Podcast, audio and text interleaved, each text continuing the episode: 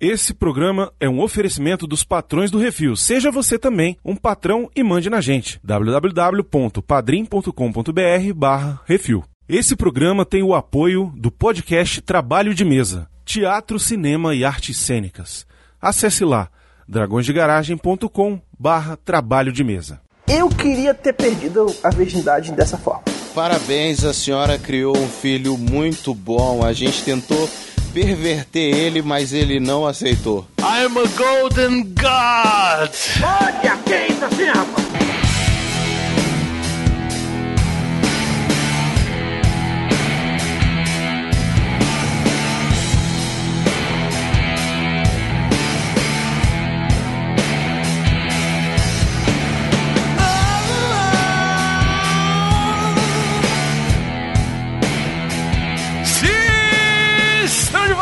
Isso assim, o podcast do Portal Refil Baconzitos. É isso aí, Brunão. A gente tá num filme que é muito louco.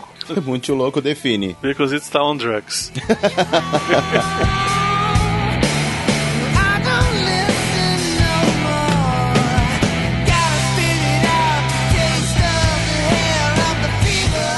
É isso, hoje estamos aqui reunidos mais uma vez, mais um podcast gravado durante a quarentena da pandemia para Uhum. falar sobre um filme que eu amo de paixão. Eu sou apaixonado por esse filme desde que eu fui assistir ele no cinema lá em 2000. Estamos falando de um filme que está fazendo 20 anos já, estamos velhos pra caramba, quase famosos. Filme do Cameron Crowe que conta a história de um rapaz que resolve acompanhar a turnê de uma banda porque vai escrever uma reportagem para Rolling Stone sobre essa banda. E aí a gente vê todas as desventuras da vida na estrada de uma banda de rock and roll nos anos 70. E cara, não tem nada mais rock and roll do que esse filme. E hoje a gente vai falar dele aqui, vai ter música pra caramba e pau no cu do Spotify. É isso.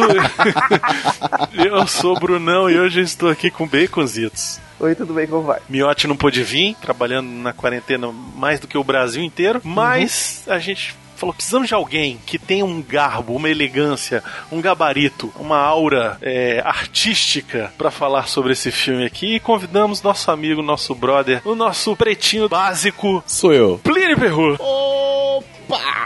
Bonitinhos e bonitinhas, estou de volta à casa. O bom filho, a casa torna e o mal também. Ah, peraí, deixa eu só dizer uma coisa. Vocês chamaram esse cara aí, mas ele não veio, foi? Não, foi você mesmo. E aí, Plínio, como é que estão as coisas lá no praticamente nada? Bicho, uma confusão, tiro porrada de bomba, mas a gente tá sobrevivendo apesar de todos os altos e baixos. Vai dar certo. Todo mundo sabe, não é segredo pra ninguém, de todos os tratamentos e trabalhos que eu tô fazendo pessoais e por causa disso desalinhou muita coisa. O Harry casou no meio do caminho também. Ele casou, mas começou a beber, então um anula o outro. Na verdade, quem cometeu o erro foi ela, mas eu não tô aqui pra avisar. E aí agora ela se fudeu, porque casou e tá trancada em casa com ele, porque não pode sair. Agora Jesus. Se sobreviver, é porque é pra sempre. Exatamente. E aí a gente tá voltando a passos de tartaruga, mas tá com os programas no ar e tá rolando, tá legal. Nosso site tá andando devagarinho, mas tá seguindo. É isso aí, o importante é nunca desistir, seguir em frente, mesmo tomando porrada, já dizia Rock Balboa. E é isso, hoje nós vamos falar aqui de Quase Famoso, filme do Cameron Crowe. Vários detalhes, várias curiosidades. Se você não assistiu, para agora, vai assistir e depois você volta aqui para acompanhar o nosso programinha que tá simplesmente maravilhoso. É isso, pau na máquina rock and roll. Ih,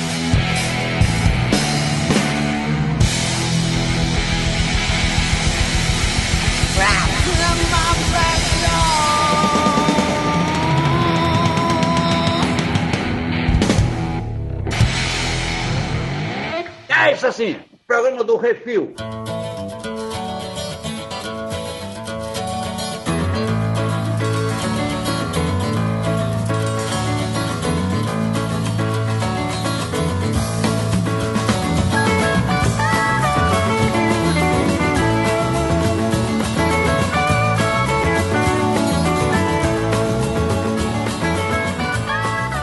Bem, Baconzitos. Quem é o diretor de Quase Famosos? Cameron Crowe. Quem é Cameron Crowe? Cameron Crowe é o protagonista do filme na vida real. É não só isso, Baconzitos, mas ele é um roteirista e um diretor de mão cheia. Ele fez Jerry Maguire, Vanilla Sky, Picardias estudantis, Baconzitos, é dele.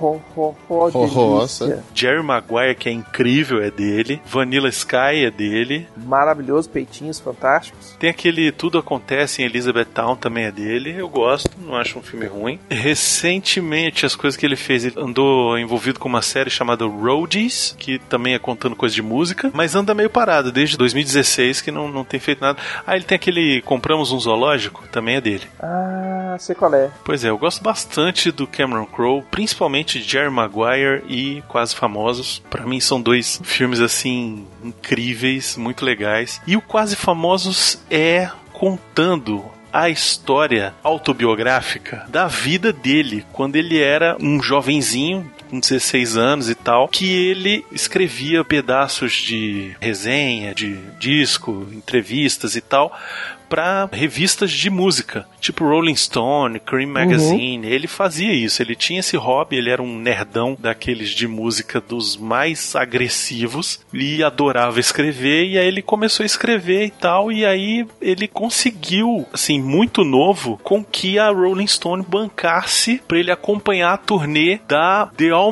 Man Brothers Band Baconzitos. Pra quem não conhece quem é The Almond Brothers Band e já assistiu Top Gear, é a banda que fez a música tema do Top Gear, né? Eles Olha pegaram aí. Uma faixa já existente da música deles, cortaram e botaram lá, que é a Jéssica, que tá tocando agora.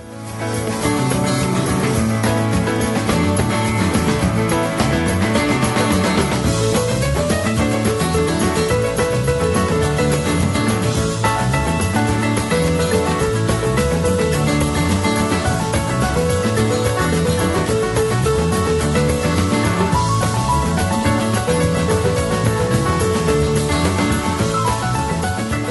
acontece no filme é exatamente ele contando a história do William Miller, personagem baseado na vida dele, que tem uma mãe peculiar, eu diria.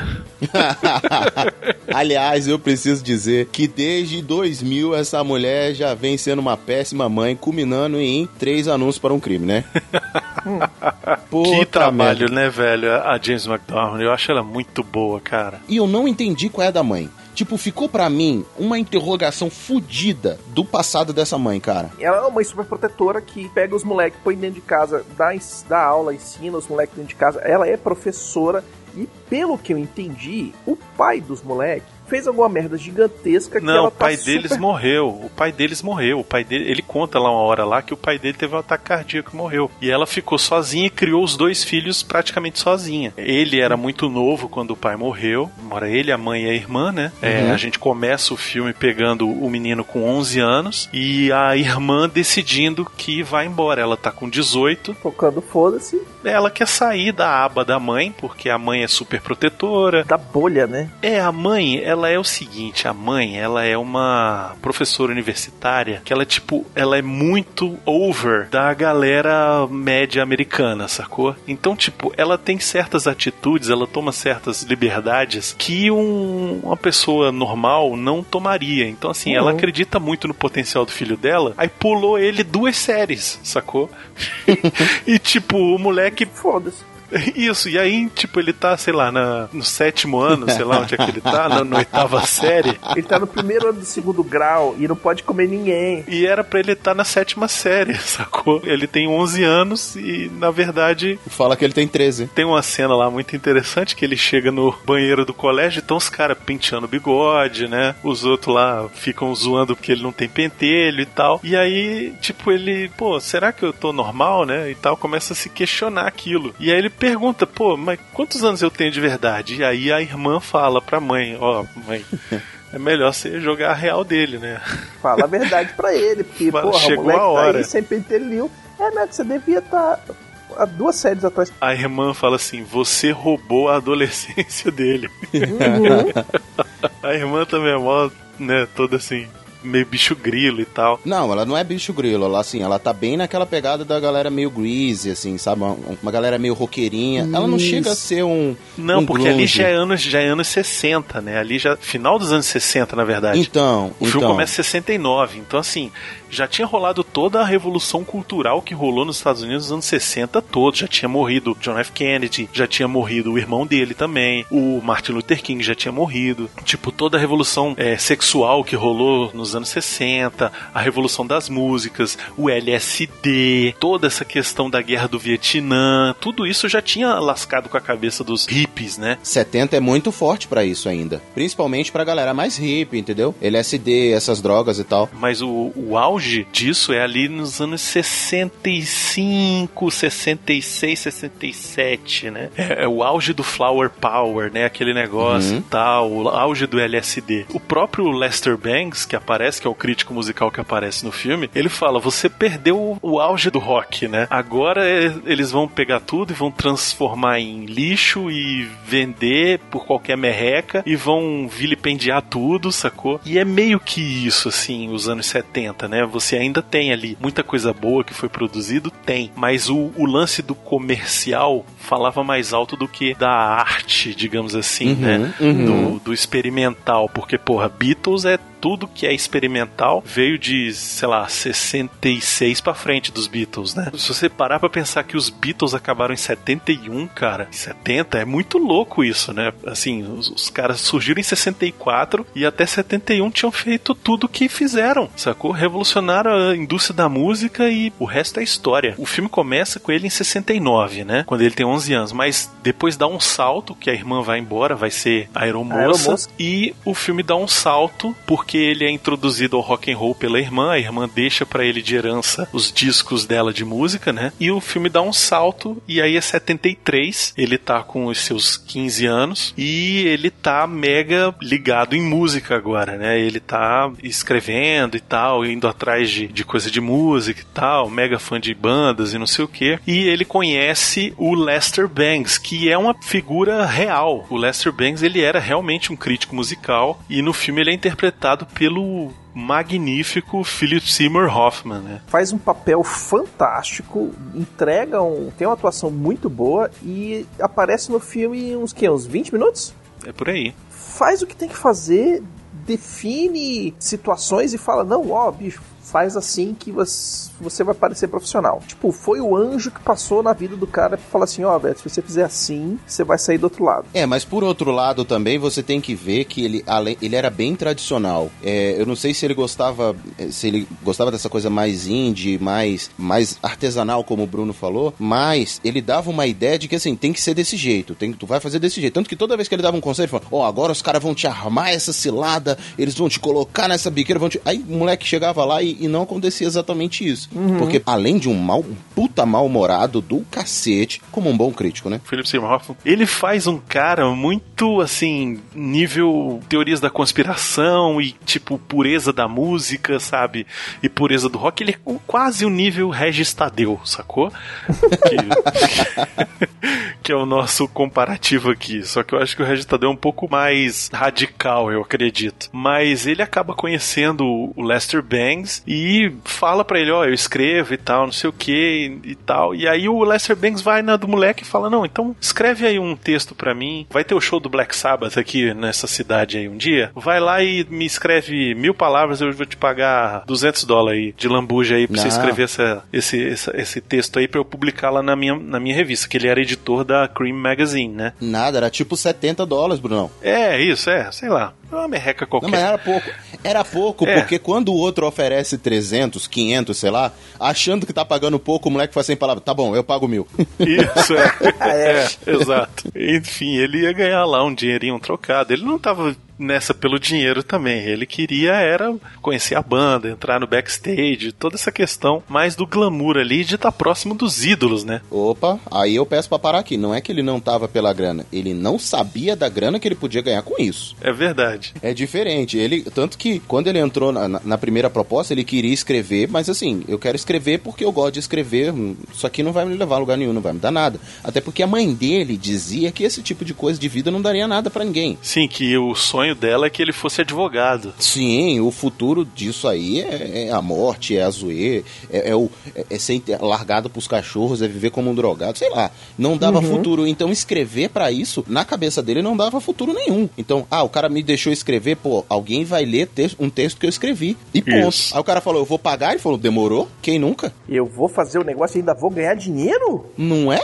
Mas Rapaz! E aí o legal é que ele vai lá fazer a cobertura do show do Black Sabbath um dia, e aí rola a cena lá do Don't Take Drugs, que é, que é muito é, maneiro. Muito bom, velho, muito bom. A mãe dele, ela é no 11. Soma todas as mães do mundo, joga no 11 e é a mãe do moleque. E aí ali ele acaba conhecendo as Band-Aids, que não são groupies, né, Baconzitos? Não, não são groupies, elas, elas não transam com os caras, só pagam boquete. Ah, é verdade, é verdade.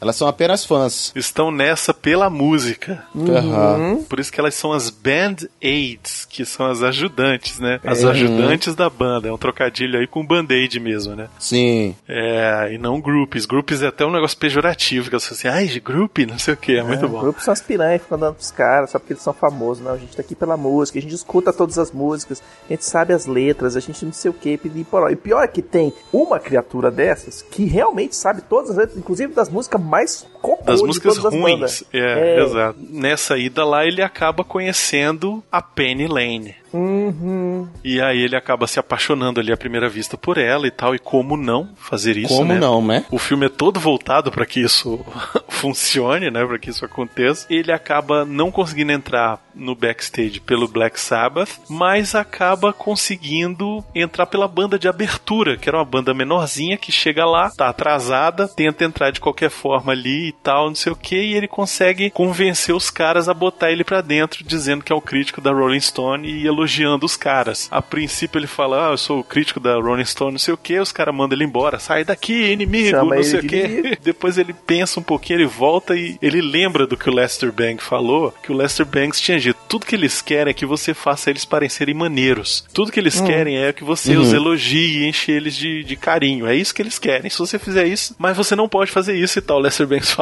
né? Só que ele vai e faz. Aí os caras deixam ele entrar. E aí ele acompanha essa banda na turnê deles que no filme é o Stillwater, que é uma banda que foi inventada para o filme. Que o, a história do filme inteiro, ela é uma amálgama de tudo que aconteceu na vida do cara como escritor da Rolling Stone, não é só da Rolling Stone, mas da vida inteira dele como escritor de rock, né? De crítico Exatamente, de, rock, de crítico de rock, de contar histórias da Rolling Stone. Por exemplo, o grupo que ele fez a turnê pela primeira vez foi o Allman Brothers Band, né? Que a gente falou. O próprio Greg Allman, ele desconfiava do Cameron Crowe ficava perguntando se ele era um policial da narcóticos.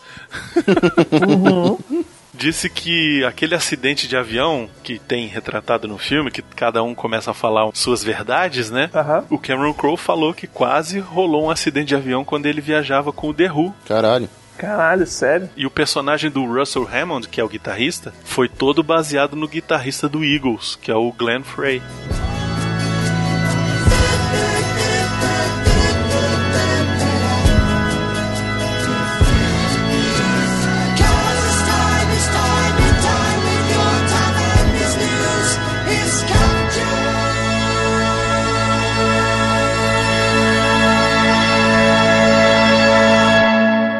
Nessas condições. Com bons modos, me tira a camisa do corpo. Agora com estupidez e ignorância me deixa nu.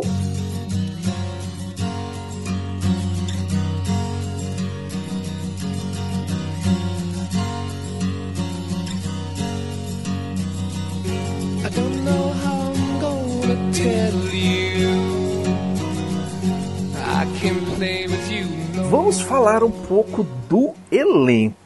Bom, primeiro, pra gente já tirar essa pedra do caminho, vamos falar do principal do menino, que é o Patrick Fugit, né? Coitado, não fez nada da vida, só fez esse filme direito, porque o resto é só é só coisinha, velho. Ele fez Gone Girl, que ele é um coadjuvante do coadjuvante, né? Que ele é só o, o, o policial. O garoto exemplar, né? É, ele fez... Não, é só isso, cara. É só isso. É, é só isso. O resto é tudo filme que a gente nunca ouviu falar, filme pra televisão. Pra mim, ele faz o William Miller. Ele é o William Miller. É isso. A gente tem também a irmã dele, que é a Zoe de Chanel, que... Sim, que é bem legal Gosto bastante. Não só dela, mas do, do papel da Anitta. Eu acho legal. É, mas ela tem um grande problema, pra mim, a Zoe de Chanel. Ela é a Zoe de Chanel em todos os filmes. É, isso Tudo é que ela verdade. faz, ela é exatamente a mesma coisa. É a menininha, bonitinha, descoladinha e... É só É, isso. E alternativinha. Agora, o legal é que o, o Quase Famoso foi um dos primeiros trabalhos, assim, dela. É a primeira vez que ela, ela, ela se apresenta no mundo ali e aí o pessoal, ah, eu gostei de você, do jeito que você é, vamos botar você no- em outros filmes. Isso. Tenta fazer diferente. Ah, eu não consigo, então tá, vou escre- reescrever aqui, fazer uma menina bonitinha, legalzinha, porque você é gente boa. Destaques de papéis que ela fez, ela fez o Guia do Mochileiro das Galáxias, ela faz a trilha, Que faz o mesmo papel. isso, e ela fez o 500 Dias com ela, né? 500 Days of Summer. Eu não assisti. Pô, veja. E ela fez o New Girl também, o seriado na- que passava na Fox, que ela faz a mesma personagem. E ela faz coisa. aquele filme horrível do Shyamalan. Em inglês é The Happening, eu não lembro o nome em português. Fim dos Tempos. Não lembro. Aquele que o inimigo é um. é a natureza. Ah, com o. Com o Mark Com Wahlberg. o, o Mark Mark? Isso, esse mesmo. Ah, é muito bom, velho. Que a, a floresta começa a balançar assim, o ventinho. Ai, não, vai Isso. matar a gente. Se tiver aglomeração, a gente vai morrer. Caralho, esse filme prevê o coronavírus. Olha Ah, aí, tá pronto. vendo? Pronto. Ah, pronto. Demorou. É, deixa eu tomar uma cachaça aqui pra curar. Ah, desculpa do outro. And all the fish that lay in dirty water dying Had they got you hypnotized Esse filme também tem Jason Lee, Jason Lee, que faz o Jeff Bibi. que faz o Jeff Bibi. Isso, o personagem dele é baseado principalmente, não só nos caras do Allman Brothers, mas no Robert Plant, do Led Zeppelin. Sim, ele tá caracterizado muito bem, cabelo comprido, aquela barba de roqueiro dos anos 70 mesmo, dos anos 60 na verdade, né? Aquele negócio assim pós-Beatles com relaxado. Isso, E exato. ele também é muito conhecido por, pelo série de televisão que ele fez, que meu nome é Eu, né? My Name is Earl. E ele também é Pô, ele o fez Brody os filmes do. Kevin Smith todos. Isso, quase. exato. Ele é o Brody do. Jane Silent Bob, ele é... O ah, Azrael do Dogma. ele tá no Clerks. Ele tá no Chasing Amy, é, ele procurando tá no Amy. Chasing Amy, no Procurando Isso. Amy, isso aí. Ele é o Bank. E o Bank é um personagem foda, ele é o cara loser que mora com a mãe e quer Isso. ser, quer ser o Bambambam. Bam, Bam. Mas ele é, um, ele é um ator muito bom, ele tem um alcance muito legal. Desses filmes que a gente falou, o cara faz o, o loser, ele faz o, o cara fodão, e aqui ele faz o vocalista da banda, né, velho? Pra mim, ele se mostra como um ótimo ator e pra mim ele é marcado porque ele fez o Dave em Alvo e os Esquilos. Pronto. Sim, Ponto. ele fez óbvios esquilos também. Não precisamos falar mais nada. Sabe o que, que ele fez também? Ele fez o, o Síndrome dos Incríveis. Sim, ele é o síndrome em inglês. Ah, sim. É, ele é o síndrome dos incríveis. Mas eu gosto do personagem dele, cara, porque ele é aquele vocalista, né, que quer sempre aparecer mais do que os outros, só que ele não consegue, porque o guitarrista místico é mais gato do que ele.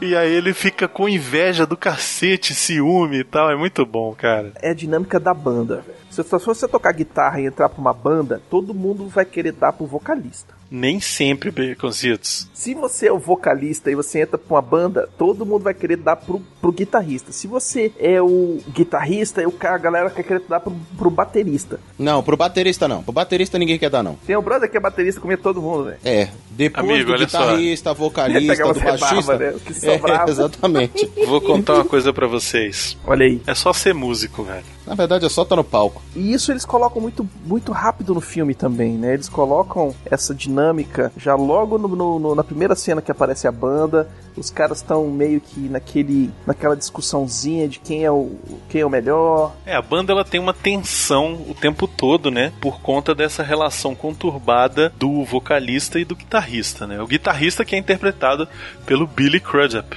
que é, faz o Russell Hammond. Que eu gosto muito do nome Russell Hammond. É um nome tão de guitarrista, não é? Vocês não acham? É um nome tão Sim, sim. bem escolhido, cara. Puta merda. Esse cara, ele é o Doutor Manhattan pirocudo. É por isso que a Ele mulherada é. só quer ele, velho. Ah, Que o pronto. bicho é o Doutor Manhattan, tem a, a rola que bate no joelho. Ele tá no Peixe Grande. Uhum. Ele tá também no O Bom Pastor. Ele tá no Missão Impossível 3. Ele fez o John Edgar Hoover naquele filme Inimigos Públicos. Ele tá no Alien Covenant. Ele faz o pai do Barry Allen da Liga da Justiça. Sim, o desenho animado, né? Não, no filme. No filme. Que tá preso. É, que tá preso.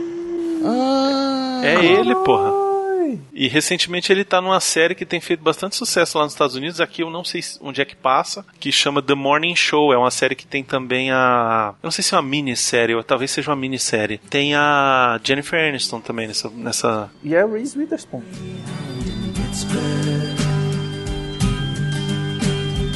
Michigan seems like a dream to me now.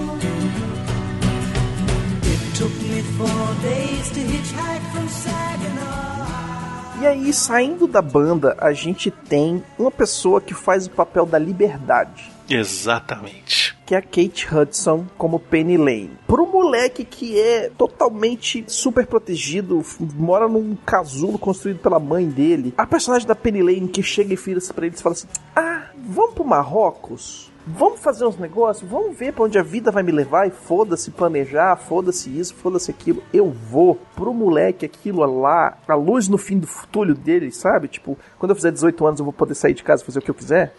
Que inclusive é uma frase da mãe dele: "Vou- Tenho você ainda por tantos anos, você é meu por tantos anos. Eu paguei por isso, né? Então a Kate Hudson tem esse quê de ser o espírito da liberdade pro moleque, né? Pra mim, ela é o personagem mais complexo desse filme, porque ela é uma garota jovem que tá se passando por uma coisa que ela, que ela não é, porque ela tá vivendo uma fuga, corre atrás dessas bandas e vive amores loucos e sem destino, quando na verdade ela é filha de alguém, sabe, que mora na cidadezinha pacata, Ela mora na mesma cidade que o William, né? Sim, mas o lance dela é esse, é- é esse lance de se de ser outra pessoa, outra coisa que ela não é, entendeu? E ela se entrega nas mãos do Russell Hammond, que é o guitarrista e tal. Só que o cara ele tem uma relação com ela de tipo exploração mesmo, né? O cara ele, ele gosta dela e tal, não sei o que, mas ele tá usando ela pro prazer próprio dele, né? É, ele não quer ter nada sério com ela, até porque ele tem uma noiva, sabe? E quando chegar em Nova York, ele vai precisar largar a menina porque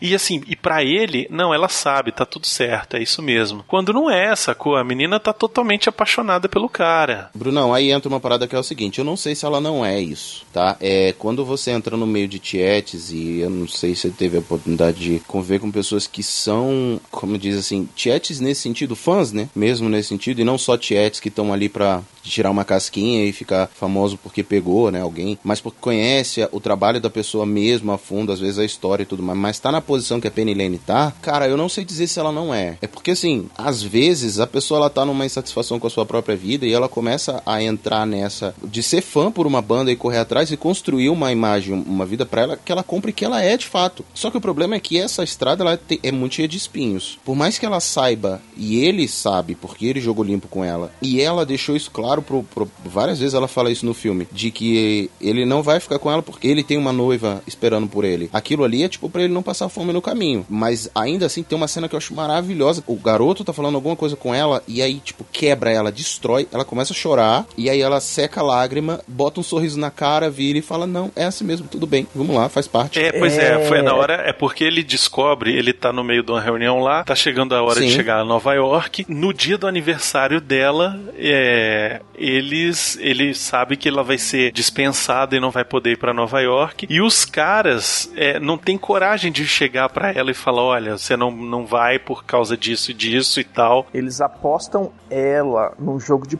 pôquer. Eles fazem um jogo de pôquer de qualquer nota, não é nem de verdade, nem, nem pra valer, e aposta assim: não, você leva Fulana, Beltrano e Ciclana, em troca você me dá uma caixa de cerveja e 50 dólares, sei lá, sacou? E aí, tipo, ele conta isso pra ela, porque ele tá puto, porque ela tá achando que ela vai poder ir pra Nova York E ela tá toda apaixonada pelo cara. e ele tá apaixonado por ela, né? O William, ele tá apaixonado por ela. E aí ele fala: acorda, cara, acorda porque a sua realidade aí, você tá muito viajante. E o cara te trocou por uma caixa de cerveja e 50 dólares. Aí ela toma aquele baque assim, aí cai a lágrima, ela vira pra ele, mas peraí, que marca de cerveja? Uhum. Tipo, ela tentando se convencer de que, tipo, não, mas pô, a cerveja pelo menos é uma cerveja boa. É, pelo menos é uma cerveja de uma marca legal, não é Budweiser, é Heineken, sabe? Que Uhum. é uma, uma cerveja melhor. Sei lá, qualquer merda dessa. Esse é que é o lance dela. Ela vive numa bolha Sim, isso é um fato. Que ela mesma criou, porque ela Uhum. teve que criar uma personagem. Tanto que o nome dela, de verdade, não é Penny Lane. Ninguém sabe o nome dela. Ninguém sabe. Só lá no final do filme é que o William é o único que descobre o nome dela. Por quê? Porque o William é o único cara que é real. O próprio Russell Hammond fala isso. Você é real, cara. Por isso que eu quero passar um tempo com você. Porque você é de verdade. Você, sabe? Aí o cara pega e toca na, na lâmpada, liga e desliga a lâmpada, toca na cortina. Real, real, real. E não, a Penny Lane, ela se faz de irreal, se faz uma mística. Porra, ela escolhe o nome dela como o nome de uma música dos Beatles, cara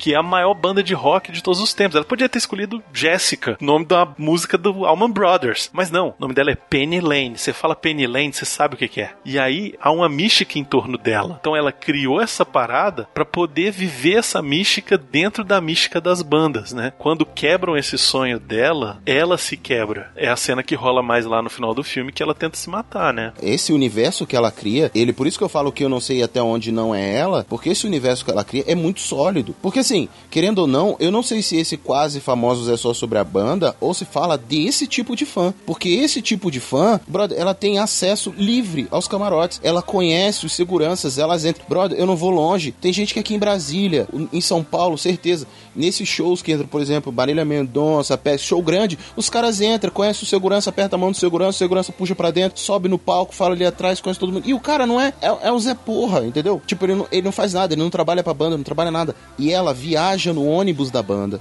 ela tem acesso aos bastidores, ela tem acesso às informações. Ela dorme Se com a- o guitarrista, pô. ela dorme com o guitarrista, ela conversa, ela, part- ela tá ali nas reuniões da banda, inclusive com o empresário. Só tem um que não, que depois o empresário bota pra fora lá, que é quando ela tá dançando lá no auditório. Mas no geral, ela tá ali em todos. Então, não é um personagem. é, essa parte desse universo dela é muito sólida e ela tem uma importância pra banda, não só esvaziar o saco do guitarrista. Tanto que tem uma hora que o ônibus tá passando, ela bota o dedo na janela e dá dedo pra, pras meninas que estão correndo. E as meninas se matando de. Ah, de gritar pra, pra banda. Então, assim, ela, ela tem um personagem, por isso que é tam- também muito complexo, de que esse universo dela é muito bem construído. E ela se quebra muito de, apesar dela ter sido trocada por uma caixa de cerveja, uma cerveja boa, mas porque se ela sair dessa banda, ela é quem? Porque metade dos amigos dela foram com The Who. E aí? Exato. É, o que eu tô dizendo que ela não é, ela não é Penny Lane, é porque ela tem que criar, ela tem que criar um nome, ela tem que criar uma persona, entendeu? Pra poder alcançar a banda. E pra poder se proteger. Não é pra se proteger, não é pra se proteger, é pra poder alcançar aquilo que ela quer, quer ficar com a banda, quer ficar com o Russell Hammond. Ela quando faz isso, ela consegue se inserir no contexto da banda. A banda endeusa ela, porque ela é Penny Lane. Ela é descolada, ela é gente boa, ela é engraçada, ela dá pro guitarrista, o guitarrista é apaixonado nela também e tal. Mas quando a realidade encontra a banda, ou seja, a mulher do cara, a, a- oficial do cara encontra a banda, ela é a primeira a ser descartada. Por quê? Porque não é mais fantasia, agora é mundo real. E pra ela, Penny Lane, ela como Penny Lane é só fantasia, entendeu? É isso que eu tô querendo dizer. Apesar de que pra ela era muito real. E aí quando isso quebra, ela tenta se matar. Ela cria a personalidade da Penny Lane, a pessoa da Penny Lane, pra ela se proteger. Psicologicamente também. Quando chega esse filme, ela já tá nesse esquema todo com as bandas há muito tempo. É Quando chega nesse filme, ela fala que ela tá aposentada. Ela tá saindo da aposentadoria. Por quê? Porque a banda do cara que ela é apaixonada apareceu na cidade que ela mora. Eu conheço algumas pessoas que são assim, né? Não que. Mas que conhecem muita gente, né? Então aquele, aquele cara que, que aqui em Brasília você fala, pô, esse cara é deputado, é distrital. Porque conhece produtores, conhece galera que faz segurança, conhece galera que prepara, que, sabe? Precisa de um tradutor que fale inglês, porque vai chegar a banda de rock do- da Inglaterra aqui no Brasil e eu preciso de alguém.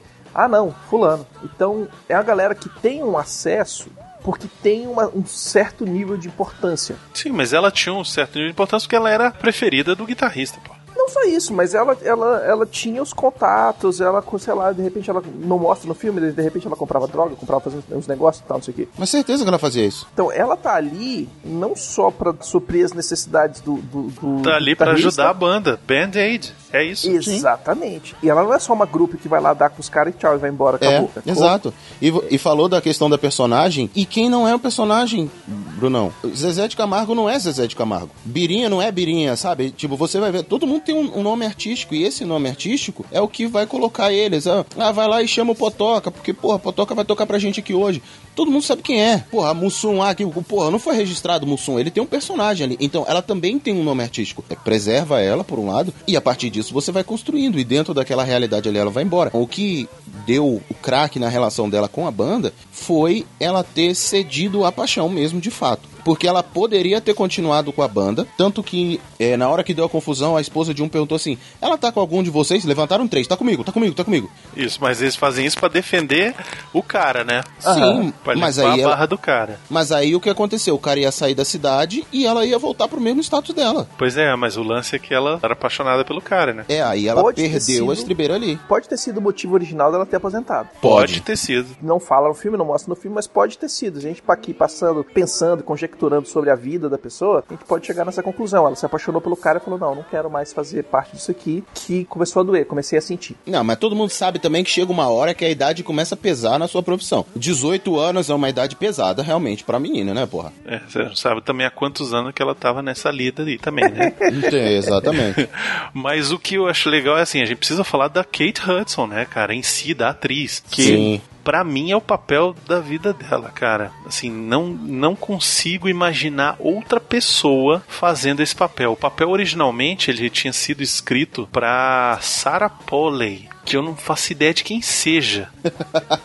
Ela acabou desistindo de participar do filme porque foi apostar num projeto próprio, que era um filme canadense de baixo orçamento chamado Uma Chance pro Amor. E o Russell Hammond, o Cameron Crowe queria que fosse o Brad Pitt, mas o Brad Pitt, ele trabalhou um tempo ali junto com o Cameron Crowe e tal, mas um dia ele virou pro Crowe e falou: "Cara, eu não vou querer não, porque eu não eu não saquei qual é a do filme. Eu não tô envolvido o suficiente fazer o filme, eu não tô entendendo o suficiente o papel do Russell Hammond e tal pra aceitar, sacou? E aí ele foi fazer outra coisa e aí o Cameron Crowe pegou a Kate, que tinha sido escolhida pra ser a irmã do William. Tá vendo? É como, como os fatos vão, vão acabando liberando as coisas. A, gente, é, a oportunidade de a surge do nada, né? Tipo, Exatamente. ela ia ser a irmã do cara e depois agora virou a personagem principal. Não, e o próprio Cameron Crowe, depois que ela assumiu o papel e tal, ele disse que não conseguiu imaginar outra pessoa mais no papel, sacou? Ficou perfeito.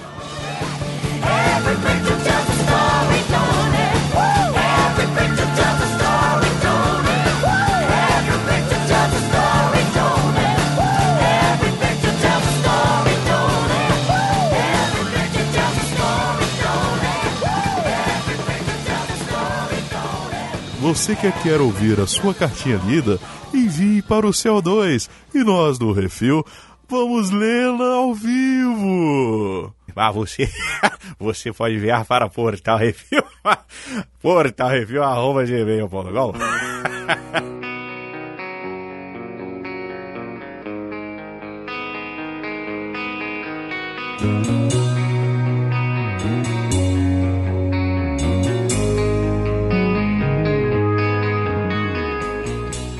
De acordo com o Cameron Crowe, ele tinha enviado o roteiro em Hollywood inteira pra ver se conseguia alguém pra bancar o projeto, né? E o Steven Spielberg, que é o fundador da DreamWorks, ele leu o script, que na época tinha 172 páginas, e ligou pro Crowe na segunda-feira, logo depois do final de semana que ele passou lendo o script, e falou assim: "Olha só, você vai dirigir esse filme cada palavra". E o Crowe disse que ele filmou o roteiro quase inteiro, assim, não tem não tem muitas cenas que ficaram de fora. Inclusive, a gente assistiu a versão estendida do filme. Como é que você sabe qual é a diferença de uma versão que é a versão do cinema cinema pra versão do estendido. A versão do cinema é naquela hora do começo lá que ele tá rabiscando os nomes das pessoas, ele escreve Almost Famous. E na versão estendida, ele bota o nome do filme que era o nome que ia ser é, antes dos produtores mandarem trocar pra Almost Famous, que era Untitled. Então a gente assistiu a versão estendida, que ele quase filmou inteiro o script, né? Oh,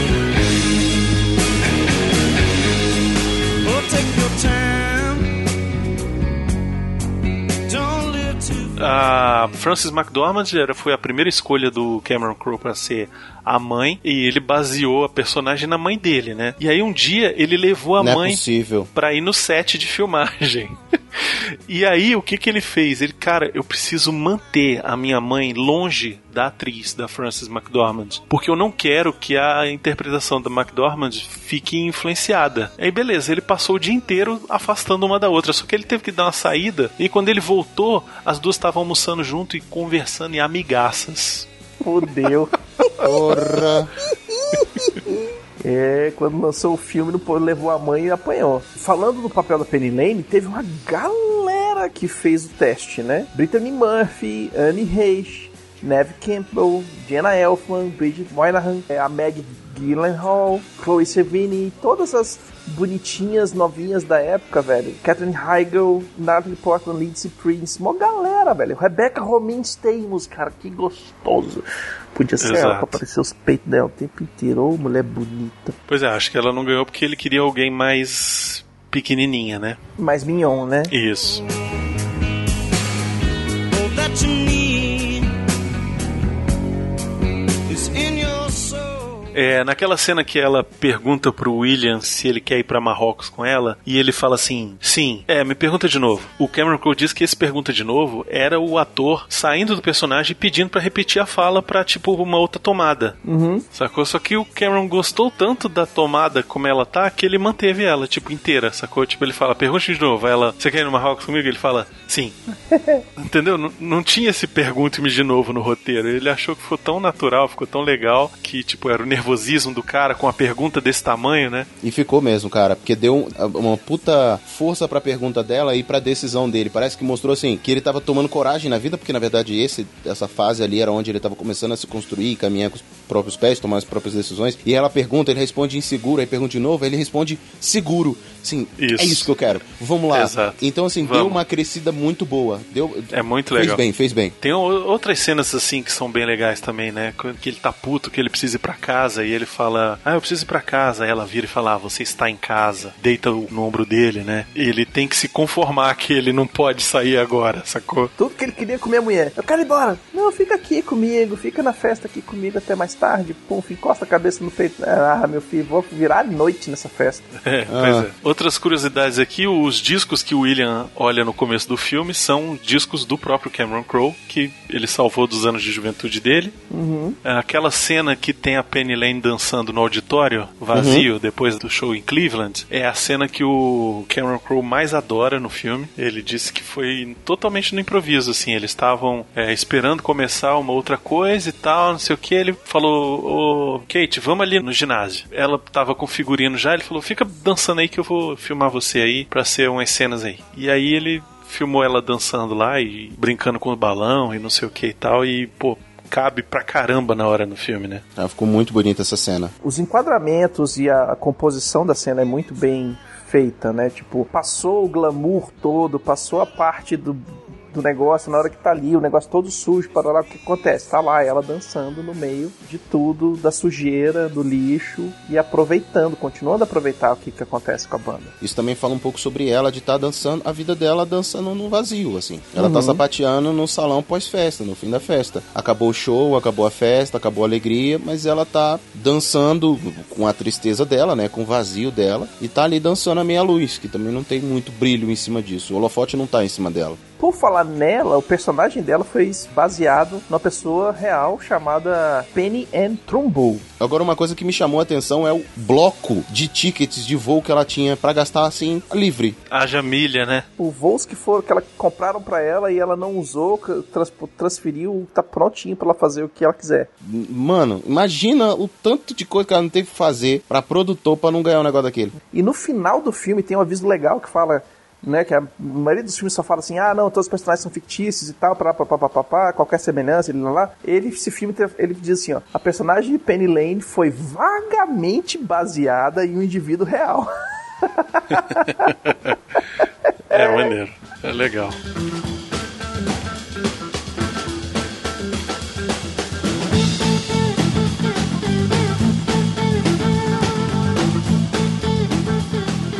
É, a banda que ele segue, né, o Stillwater, e na verdade tinha uma banda chamada Stillwater nos anos 70, apesar da banda no filme não ser eles, né? Uhum. E eles acabaram concordando em deixar o roteiro ter o nome da banda Stillwaters depois que leram o roteiro. Falaram, pô, o filme vai ser maneiro, vamos, vamos deixar. Vai ser massa. No filme a gente come todo mundo, então vai, deixa aí.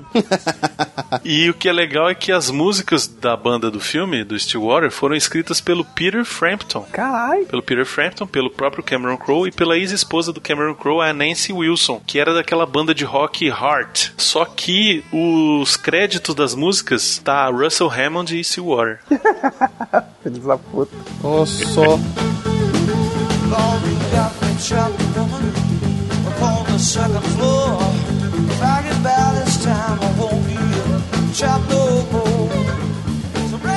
Pra parecer que era uma banda de rock de verdade, os quatro atores ali da Stillwater ficaram ensaiando durante quatro horas todas as noites, cinco noites por semana, durante seis semanas. Ô, porra. Caralho, velho. E a faixa de guitarra é do guitarrista do Pearl Jam, o Mike McCready. Uhum. O Jason Lee ele tava falando que ele imitou os seus movimentos de palco em cima do Paul Rogers, do vocalista do Free and Bad Company, para interpretar com a precisão o ácido do rock, né? Ele se inspirou muito no cara. Quem fazia a voz do Jason Lee cantando era o Marty Fredrickson. Só que quando tem aquela cena que eles descobrem que eles vão estar na capa do Rolling Stone, Uhum. eles começam a cantar a música Cover of the Rolling Stone, ali a voz real é a do Jason Lee. Ah, massa. O filme tem várias referências a várias bandas e pessoas, né? O- As referências ao Allman Brothers Band. Tem um toco de ingresso de um show deles na cena de abertura. Tem uma foto em preto e branco da banda Stillwater que ela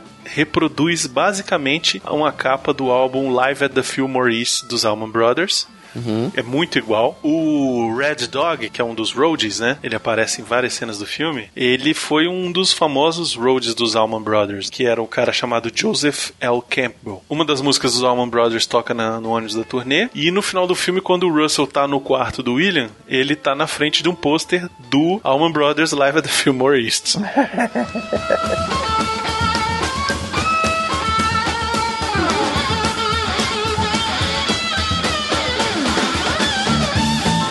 Ele ia escrever sobre o show do Black Sabbath, acaba escrevendo sobre o show do Stillwater. Ele manda o texto pro Lester Bangs e o Lester Bangs ele pega aquele texto e manda direto pro cara da Rolling Stone. E o cara da Rolling Stone liga pro William: Oi, William, aqui é o Bang Fong Torres, editor da Rolling Stone, não sei o que. Recebemos aqui o seu texto e tal, não sei o que. Eu gostei pra caramba. Quase que o moleque. É, o moleque engasga, né? Quase que ele pega assim, calma aí que eu vou chamar pai. É, Bru- Brunão, se eu só fazer uma pausa aqui, antes é, é, vamos dar uma contextualizada em dois pontos. A gente já tem uma fase da alta das gravadoras. As gravadoras já são aqui o, o quem manda no mercado e quem diz quem vai Sim. ser ou não vai ser famoso. Mas o grande divulgador da época que estava crescendo ainda nesse período eram as mídias, né? As revistas especializadas. A importância de escrever uma revista especializada é porque nesse momento era ser o blogueirinho do Instagram de hoje, né? O digital influencer. Exato. Porque isso dependia de fazer uma banda ter sucesso ou não, principalmente pra galera que tava começando, que já não era mais o Black Sabbath, não era o Beatles, não era o Rolling Stones. Estar numa capa de revista dessas significava construir uma carreira, significava que a sua carreira tava indo muito bem e que ia dar uma puta decolada a partir daí, inclusive pra contrato de shows. Exatamente, não. Você não precisava nem ser capa da Rolling Stone. Você estar na Rolling Stone, É. ter uma matéria sobre a sua banda na Rolling Stone já era um negócio absurdo. E o povo não precisava nem falar bem. Se ele chegasse e descascasse. Exato. Isso. Pra quem curtiu música nos anos 70 e 80, no Brasil nos anos 80, a revista do Brasil era a Bis. Sim. Anos depois, depois dos anos 2000, a Rolling Stone chegou no Brasil. Já não tinha mais também a relevância que tinha nos anos 70, né? Até porque depois disso já tinha MTV, né? E a MTV já fazia esse papel. A Rolling Stone era uma revista que às vezes as pessoas podem nunca ter folheado a Rolling Stone. Rolling Stone era uma revista que não só tinha artigos sobre bandas, sobre música, mas também tinha artigos políticos, artigos é, sobre questões diversas. Era uma revista conceituada, Sim. sabe? Era uma revista nível assim, Playboy, entendeu? Aham. Só que ao invés de ser sobre vida masculina, amenidades, moda, putaria de homem, o foco maior era música, entretenimento, mas ela também tinha uma parte sobre política, uma parte sobre economia. Tinha os editoriais também. É uma revista muito bem Tá, editoriada. mas aí, aí, aí voltando um pouco, a gente tá falando, até porque o, o filme começa falando de uma outra revista, é, eu quero trazer o meio geral. Não era só a questão do Rolling Stones. Tinham outras revistas e era essa forma que se fazia muita divulgação. É que nem hoje, por exemplo, que é a, a era pós-gravadoras, hoje não tem mais gravadora que manda nisso. A- a- as gravadoras elas estão tentando, mas elas já não têm mais esse poder. E a gente acha que banda ganha dinheiro com CD. Muita gente já sabe que não. Mas hoje não ganha dinheiro com a música em si, com a venda da música, nem com CD, LP, essas coisas já não vendem mais. Isso hoje é promocional. Ganha com show, Ele hoje ganha, é só ele show. ganha com show, é exatamente. E pela mesma Isso. forma.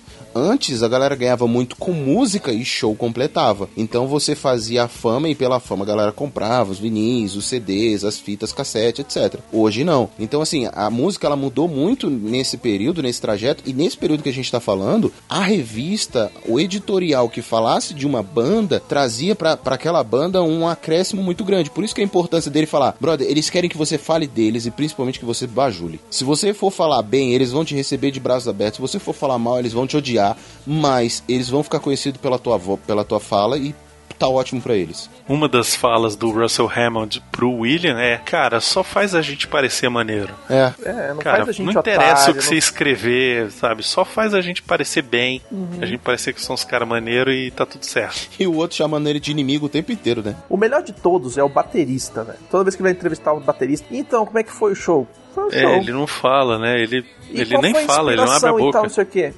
Uhum. É, não sei. é.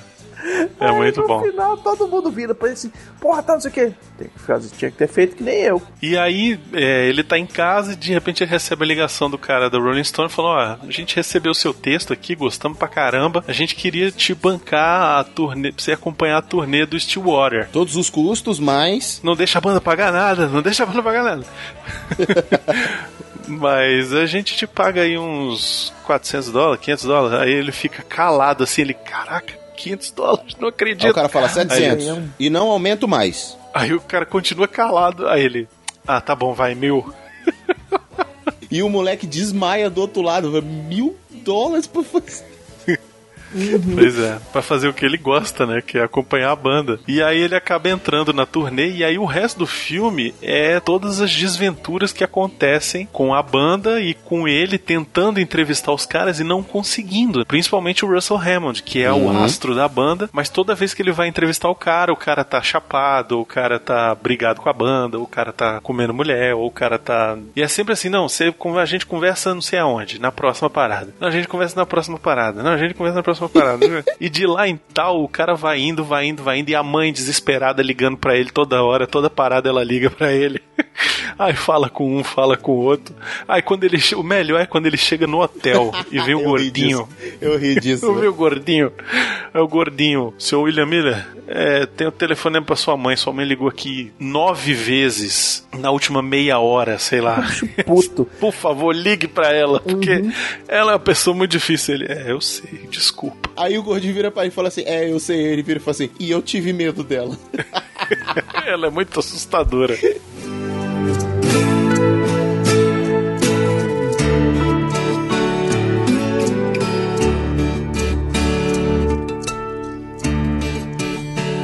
Daí o resto do filme é isso, né? O cara é ele apaixonado pela Penny Lane, Uhum. sem ter coragem pra falar pra ela que gosta dela. Sim. Né? Ela gostando do Russell Hammond. Ela tá caidíssima pelo Russell. E o Russell Hammond fugindo das entrevistas. E é um monte de coisa que vai acontecendo com banda de rock, né? E os caras fazendo merda porque são uns amadores, entendeu? O produtor deles, que é o primo do, do guitarrista, que ele vai fazer a camiseta.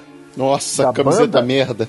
Aí a camiseta Ah, é. é. o Isso. guitarrista e o resto todo mundo desfocado. Isso, é. Aí eles resolvem brigar nessa hora, né? Ai, Essa cena pra mim é toda muito boa, porque aí o cara pega a camisa e bota assim e fala assim: "Não, essa camisa é ótima, sabe por quê? Porque ela permite a que você possa falar tudo que você quer, entendeu? Então vamos lá, fala aí tudo que você quiser. Aí o cara, eu acho que a camisa já fala por si só. Aí o cara, é uma camiseta.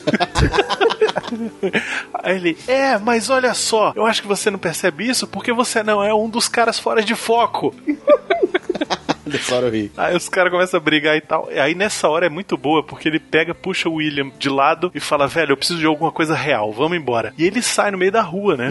Eles entram numa Kombi e vão parar na festa de uns hippies, de uns moleques da- do colégio lá, Uns moleque doidão que botaram ácido no, no ponto. na cerveja, no ponche, sei lá. É, sei lá. No- no- nas cervejas que estão nos copos vermelhos tem ácido. E aí o cara fica loucaço e corta a cena, o cara tá em cima do- da casa, gritando: Eu sou um deus dourado. Não pula. Exato. Não pula. Não pula. Não pula. Não, Não, não pula. faz não isso, não, pula, faz não isso, não faz isso. Aí ele pula, ele fica malzão, aí ele briga com o William tal, não sei o que. Mas é legal porque tem uma das cenas mais maneiras do filme, que é quando eles resgatam o cara, né? A ele, o William avisa onde é que o cara tá.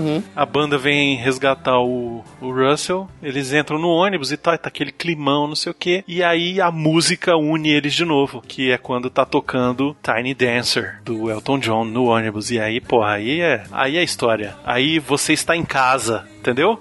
Sim. É essa parada, velho. Você tá em casa, cara. When I say softly,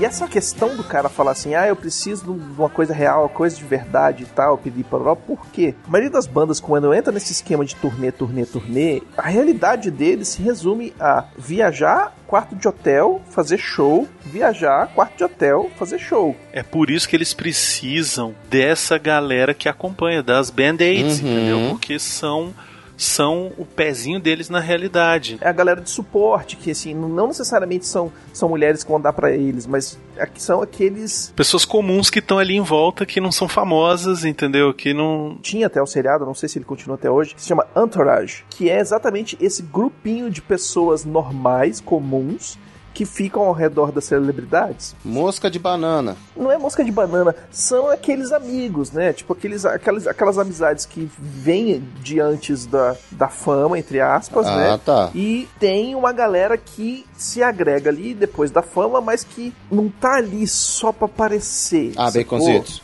Não. Sempre tem a galera que quer tá aparecer, mas assim, eu tô falando que esse grupinho assim que mantém os caras com o pé no chão, Uhum. Esse grupo não foi representado nesse filme. Rhodes, o próprio Red Dog é um, é um cara desses, entendeu? Ah, mas é Que tipo, ele tá ali e tal, ele não é famoso, mas ele é o cara gente boa que todo mundo quer conversar com o cara e. é, tem Entendeu? também O próprio William é um cara desses, né? o ele tá William é junto um ali com a desses, banda o pra. produtor é um desses. Isso, É, pois é. sabe? A- as meninas, elas têm um quê de ah, porque o cara é famoso, eu tô pegando, mas elas não estão não, tão ali só por causa do famoso, entendeu? Baconzitos. Não, o Baconzitos. prim- primeiro passo é esse, mas elas estão ali. Como elas descrevem ali, elas estão ali também pra surfar na onda. Ah, mas se você se descrever, você pode dizer o que você quiser sobre você, meu amigo. É que nem a bio do Tinder. Você diz o que você quiser sobre você. O Brunão falou, por exemplo, de alguns, alguns personagens que estão ali e são essas pessoas reais. Motorista, o produtor, o holding. Ô, galera, só funcionário. E beleza. O próprio jornalista. Tá, mas As, funcionário, as o funcionário. Porque assim, as meninas não. As meninas elas estão ali por causa da fama dos caras. Elas são mosca de banana, brother. É mitinga, é mosca de banana. Elas, enquanto tiver aquilo ali funcionando, elas estão ali. Mas aí que tá, elas falam que não é pela pela, é pela música. Ah, entendeu? claro, Bruno. Tipo, tem uma, tem uma desculpinha. Ah, claro, Bruno, entendeu? e você acredita nisso. É que nem o cara virar pra Não, mulher. eu não. A Eles acreditam, eu não. Ninguém acredita, Eles ninguém acreditam. acredita, Bruno. O nego compra porque. Acreditam, Não acredita cara. Nada. as meninas acreditam. As meninas, acreditam, em si, né? No que elas falam. Isso. É, porque tem que Isso. acreditar. Porque os, os caras, eles não acreditam. Mas é aquela história. Eu não vou espantar, porque com elas aqui tem alguma coisa sempre à mão, entendeu? Eu tô bem. É, é. Tá me bajulando, tá puxando meu saco. É alguém que tá aqui, que porra, que, que Na hora presta que eu não precisar serviço. mais, eu dou pro, eu dou pro The Who. por exemplo, entendeu? Mas estão parasitando, mas é, é uma situação amena, não é uma situação grave, por exemplo, uma chantagista, que nem aconteceu recentemente aí no caso Neymar, por exemplo. Não, não é uma situação dessa. Sim. É uma parasita, Hum, é uma parasita que vive de migalhas. O que, que ela quer? Sim. Ela quer estar ali no backstage, isso pra ela tá bom. Ela tira foto com um cara e posta dizendo que tá em tal lugar com fulano. Isso é o suficiente. E esses parasitas, eles existem. E assim, a banda se, se alimenta disso também. Então, pra eles também é, é satisfatório esse tipo de coisa. Pro artista também é. Agora, dizer que, ah, não, eles estavam ali. Bah, bah, bah, bah, bah, inocência. Estava ali pela música. Ah, é claro. é, é. ali é a desculpinha que elas dão pro pai delas e que funciona e que ok. Agora, cadê? Ninguém tem mãe nessa porra, não? Cadê a mãe desses Só meninos? o protagonista. Só o Miller. Só o William. Só o Miller tem mãe, né? É. O nome do programa. Só o Miller tem mãe.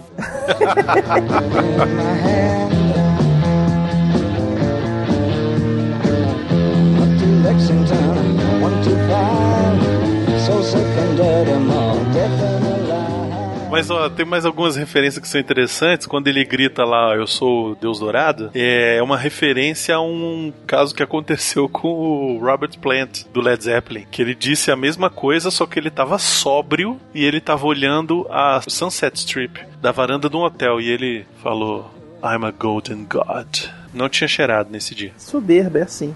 Mas, Uhum. cara, tem uma cena no filme que o bicho vira pro outro e fala assim: Ó, você acha que Mick Jagger vai estar em turnê quando tiver com 50 anos, velho? É, muito bom, né? E o bicho tá em turnê até hoje, velho. Isso, mais de 75 anos tá em turnê. Fazer um paralelo também aqui, que é o outro lá, o do Black Sabbath, o vocalista do Black Sabbath, que você encontra com ele na rua, você vê ele no programa de TV, o bicho tá.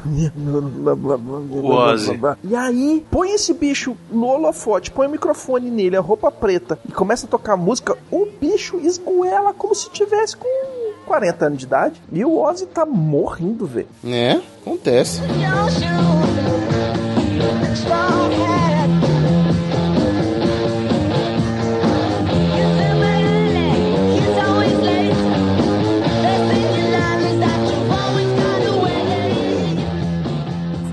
Inteiro, a banda tá viajando pelos Estados Unidos inteiro de ônibus. E aí um dia aparece um novo empresário. um novo empresário que vai fazer não sei o que, que é o Jimmy Fallon. E aí ele vem com um monte de coisa e vão fazer e acontecer e piriri pororó e a banda fala, beleza, vamos pegar esse cara novo aí e vamos ver o que vai acontecer. A primeira coisa que ele fala assim, então, vamos pegar um avião pra gente fazer mais cidades com a turnê, porque vocês ainda estão no vermelho. Vocês ainda estão devendo à gravadora tantos mil dólares, sei lá. Eu só lembro do Queen, que se fudeu pra caralho com gravadora. Na hora que o bicho que eles falou isso, a primeira coisa que me veio na cabeça foi La Bamba. Hum? Porque La Bamba, a história do, do filme do La Bamba, o- os caras pegam um voo pra. É o dia que o rock morreu, né? É celebrado em dia 3 de fevereiro de 1959, que caiu um avião de pequeno porte perto de Clear Lake, Iowa, e dentro do avião tinham três músicos norte-americanos de rock and roll, que era o Richie Valens, que é o cara do La Bamba, Uhum. o The Big Bopper Richardson e o Buddy Holly. Então é meio que dito que o dia 3 de fevereiro é o dia que o rock morreu, né? É o dia que a música morreu. Tem uma certa referência ali, inclusive porque o cara no avião começa a cantar uma música do Buddy Holly. É, na hora que o, o avião começa a tremer. Isso, ele começa a cantar Peggy Sue. Lá pra frente o avião começa a chacoalhar e o copiloto fala assim: Não, galera, é o seguinte, ó, põe o cinto de segurança aí que a gente vai passar pela beirinha da tempestade aqui e já resolveu. Uma pequena Vamos turbulência. tentar pousar, vamos tentar pousar na cidade aqui, não sei o que. No descampado. Isso. Aí vai morrer começa, nós vamos muito, morrer, nós vamos morrer, não sei o que e tal. Aí um começa, eu amo vocês, galera, não sei o que, eu não digo muito, mas é verdade. Aí o outro, ah, para com essa hipocrisia, não sei o que, eu comi fulana, tua namorada. Aí o outro, ah, Eu como também. assim você deu pra ele? É, Eu comi também fulana, comi. eu comi também. O outro eu também. O foda é que, tipo assim, o cara falando assim, não, porque não sei o que, papá. Não, você falando aí de amor e tá aí comendo a outra, não sei o que. É, o outro, é, mas eu comi tua mulher aí. Como assim tu comeu minha mulher? Vocês estavam brigados e tal, foi aquela época que separou, separou e o outro cara. Ah, eu comi também. Foi que dia? Foi na terça foi na quinta? Tem... e o outro lá no fundo, eu atropelei o cara. E fui embora, eu não parei pra prestar socorro. Que isso, velho? Aí vira o outro na frente e fala, eu sou gay. Pronto, foda-se, eu sou gay. Aí, nessa hora ele fala, eu sou gay, aí para a turbulência. Aí, tipo, normal, aí o piloto abre a porta, nós vamos sobreviver, tá tudo certo agora, vou... aí fecha a porta, o baterista com cara de cu que saiu do armário antes da hora, velho. sei lá. Esperasse dois segundos. Mas é legal, o filme ele tem essa essa história assim base que é mais da relação dos personagens do que da própria história em si, porque na final das contas o que que acontece? O William não consegue entrevistar o Russell, porque no último dia que ele tinha de prazo pra ir embora, o Russell briga de novo e, enfim, bebe e tal, não sei o que. Ele conta que eles vão ser a capa da Rolling Stone e tal. E aí o cara, não, então vamos fazer e tal, não sei o que. Aí tem esse negócio do avião. E aí depois eles meio que cada um vai pro seu canto, né? E aí ele fala, ó, não tenho mais prazo e tal, deixa pra lá. E, e aí ele vai pra, pra sede da Rolling Stone. Quando ele chega lá, ele só tem uns papel anotado, uns negócios. E aí os caras, pô, mas tá tudo uma merda aqui, essas anotação de bosta. Você é um garoto, tem 15 anos. Não, ele, não, eu não terminei o, o texto ainda. Eu preciso terminar e tal. Me dá mais um dia aí que eu termino essa porra. Aí tá, beleza, eles dão o prazo pra ele, ele vai lá, termina, escreve um texto foda. O texto começa com ele. Eu estou com a banda de Stillwater no avião, não sei o que, nós estamos prestes a morrer. Aí tipo, cara, caralho, um texto foda, vai ser maneiro pra caralho e tal, não sei o que. E aí a banda nega, porque a checadora, a galera da produção, vai checar com a banda pra ver se tudo que o cara escreveu é verdade. E a banda nega tudo, fala, não, esse cara inventou tudo, quando a gente sabe que ele não inventou, né? Todo mundo diz que é verdade. Só o guitarrista que fala que não. Todo mundo diz que é mentira, todo mundo nega. O guitarrista ainda não tinha respondido. Foi. Que pelo que eu entendi, os caras tinham falado, ah, mas foi verdade, isso aconteceu mesmo e tal, não sei o que, pra papai. Não, E o foi isso outro- mesmo, e o- não. E o, o, o produtor que vira pra eles fala assim, o, o- vira pro cara e fala assim, não, é só você negar. Se você negar, Não, Não- pois não é, mas publica. eles não tinham confirmado. Não, então, Eles não confirmaram. Ah, tá. Ele fala assim: é porque a cena começa, os caras estão todos eles esperando pra entrar no avião, sei lá, ou no ônibus. E aí o cara vem de lá de dentro falando: acabei de receber uma ligação aí da, da mulher, o cara vai usar tudo. Como assim usar tudo? Vai usar tudo, vai contar do avião, do não sei o que, que a gente dorme com as mulheres, vai tá fazendo a gente de papel de bobo e tal, não sei o que. Aí ele olha pro céu e fala assim: será que é tão difícil fazer a gente parecer maneiro? Né? E, e aí todo mundo assim, não, mas é porque o, guitarrista fala, não, mas eu falei pra ele escrever toda a verdade. É, ele tá escrevendo lá que você disse que é um deus dourado, é isso mesmo? Aí ele, não, nunca disse isso. Quer dizer, Ou será que ele disse? eu não lembro. né? E aí, nessa hora, o, o empresário desgraçado fala: Não, gente, é só vocês negarem tudo. Você respondeu alguma coisa? O cara fala: Não, eu pedi um tempo pra, pra responder. Aí o cara: Não, é só você retorna lá e fala que é mentira. E aí todos eles negam. Tanto que quando a repórter volta, a.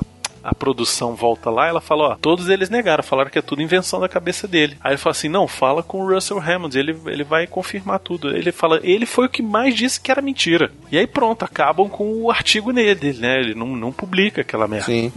E aí ele encontra com a irmã, né? A irmã encontra com ele no aeroporto, leva ele pra casa, tanto que ela vira e fala assim: "William, eu vou ficar com você, a gente faz o que você quiser. Pode pedir qualquer coisa do universo eu faço pra você". Aí ele pede pra ir pra casa.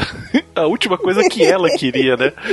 Era voltar pra casa, fazer as pazes com a mãe e tal. Aí ele vai, ela vai fazer as pazes com a mãe Não, e tal. pazes um não, ela lá. não queria ver a mãe. É, não, mas nessa hora ela abraça a mãe, as duas começam a rir e tal. É engraçado que ela fala assim: a mãe fala, eu te perdoo. Aí ela fala assim, eu não pedi perdão. perdão É muito bom. não pedi nada. e ela se abraça e começa a rir. Mas ela fica lá, né? Ela tá ajudando lá o William e tal, não sei o que, que tá depresaço. E aí, nessa hora, o Russell liga pra Penny, né? O Russell liga pra Penny e aí ele fala, ó, a gente precisava conversar e tal, não sei o que, me dá seu endereço, eu tô com uns dias de folga aí da turnê, eu vou te ver, quero te ver e tal, não sei o que, me dá seu endereço. E aí a Penny dá o endereço do William. Uhum. E aí ele vai bater na casa do William. Quando ele chega lá, ele não entende o que tá acontecendo, aí ele reconhece a mãe do cara que ele tinha falado com ela durante a turnê, ele, ela tinha dado medo nele, né, pra variar um pouco. E e aí ele entra no quarto do William e tal, e acorda o William, e o William fala, pô, beleza, então senta aí que nós vamos conversar. E aí ele entrevista o Russell, né? Tanto que tem uma curiosidade que é maneira que a pergunta do William é: "O que você ama na música?" E o Russell responde assim: "Olha, To Begin With, pra começar, e esse To Begin With é o título do primeiro álbum de mentira do Stillwater." e aparece no making off do DVD. Tipo, é uma coisa assim mega tipo, background do que o cara tava escrevendo, né? E aí o Russell, beleza, você vai escrever e aí o moleque consegue publicar a matéria e tal, não sei o quê. Mas, enfim, o filme termina com essa redenção, né, do Russell. E o William meio que se dando bem, né? Finalmente ele conseguiu a matéria que ele tanto queria. É, deslanchando. Mas legal também tem é a conversa da mãe com o cara, velho. Quando ela chega, dentro de você tem um bom menino, eu sei disso. Porque lá no começo, lá no meio do filme, ela paga um sapo pro cara, velho, que o seu É. maníaco. Que ele fica bolado, né? Antes do show, ele fica É, boladaço. velho. Aí ele vira pro William e fala assim: Cara, tua mãe me deixou boladaço. Ele fala: É, eu sei, ela faz essas coisas com as pessoas. Ela é assim.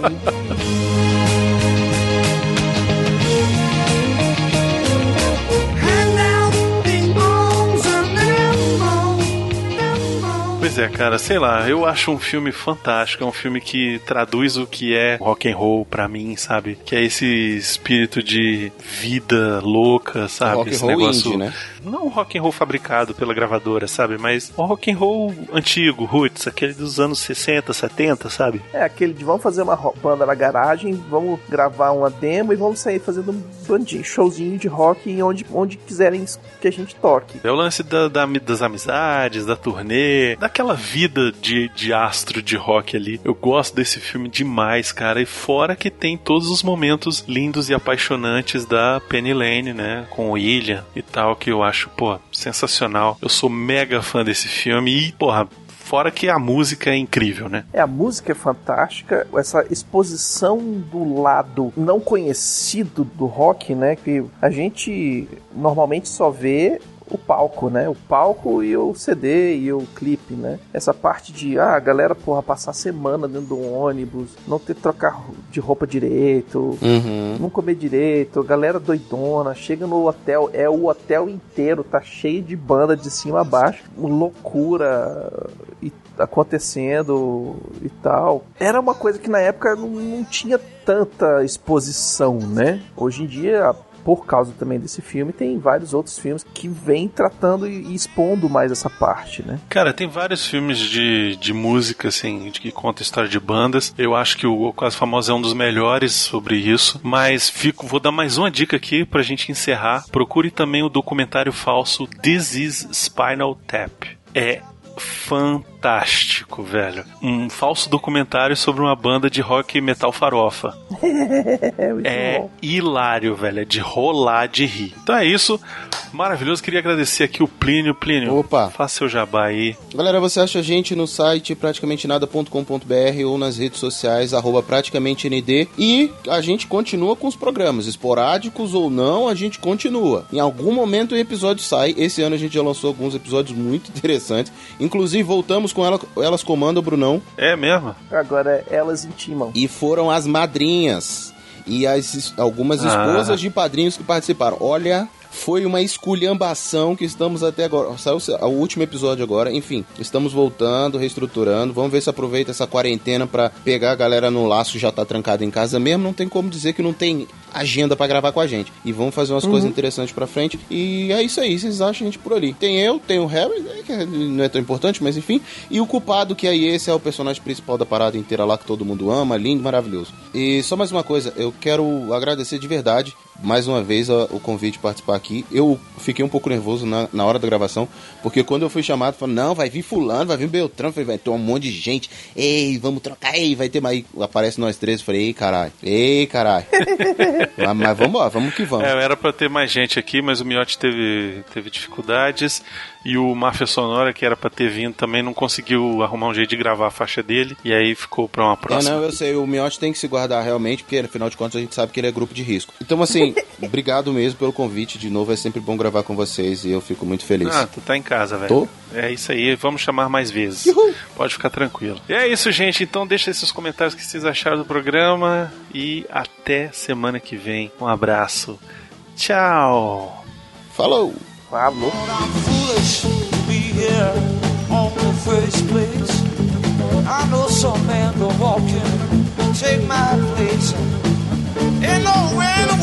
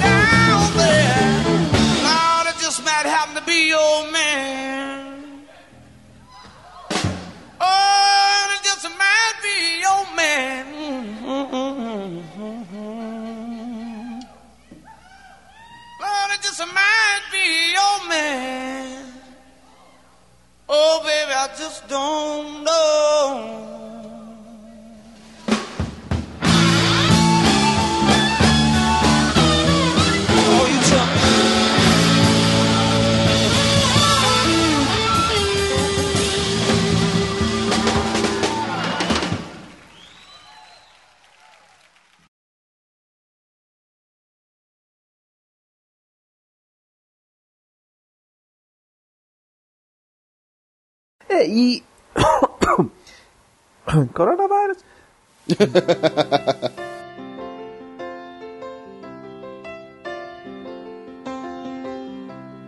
e você sabe quem é esse gordinho? Ele É o faz... cara do Modern Family. Ele é o do Modern Family. Ele é o, o- o- o- a bichona do Modern Family que cresceu na Bichona, fazenda. não. Porra, baconzitos. Mas ele é o mais afetado do casal gay. não, não é mesmo. É o outro que é mais afetado. Ele é o gordinho do- do- dos gays ali. Tá bom, ele é o par romântico do casal gay dos filhos do. Nossa. Do. Esqueci o nome do cara. Dual. Do All Band. Dual Band. Essas, eu gosto muito do Modern Family, cara. Acho é muito, legal. bom. Sim. Pena que vai terminar, né? Ah, então, tudo tem que terminar a hora, né, baconzitos? Né?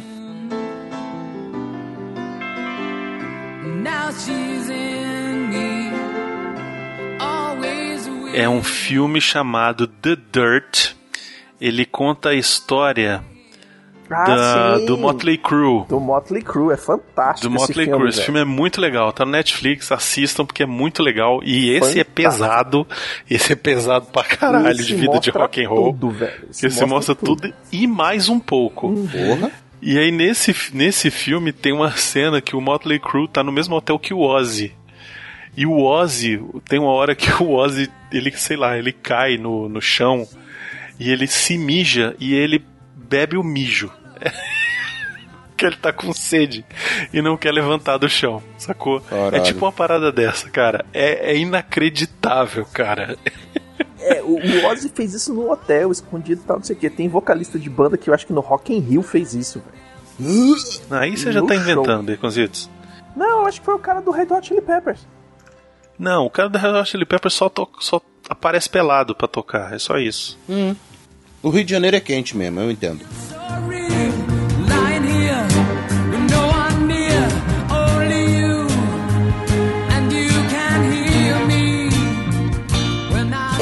Que fez a música tema do Top Gear, né? Eles Olha pegaram aí. Uma faixa já existente da música deles, cortaram e botaram lá. Que é a própria. Cadê, cadê que é o nome dela? A. Eu esqueci o nome dela. É a- A própria. Que é a Jéssica, Olha aí. que tá tocando agora. Olha o Baconzito mandando edição, ô Plínio. Ah, eu aprendi. olha aí, ó. Aprendi a- a falar com o culpado. Olha só. Não, mas isso aí, isso aí o culpado. Ah, hum, falar com o culpado, não, brother. O culpado numa dessa manda você se lascar. é. Manda. Pois é.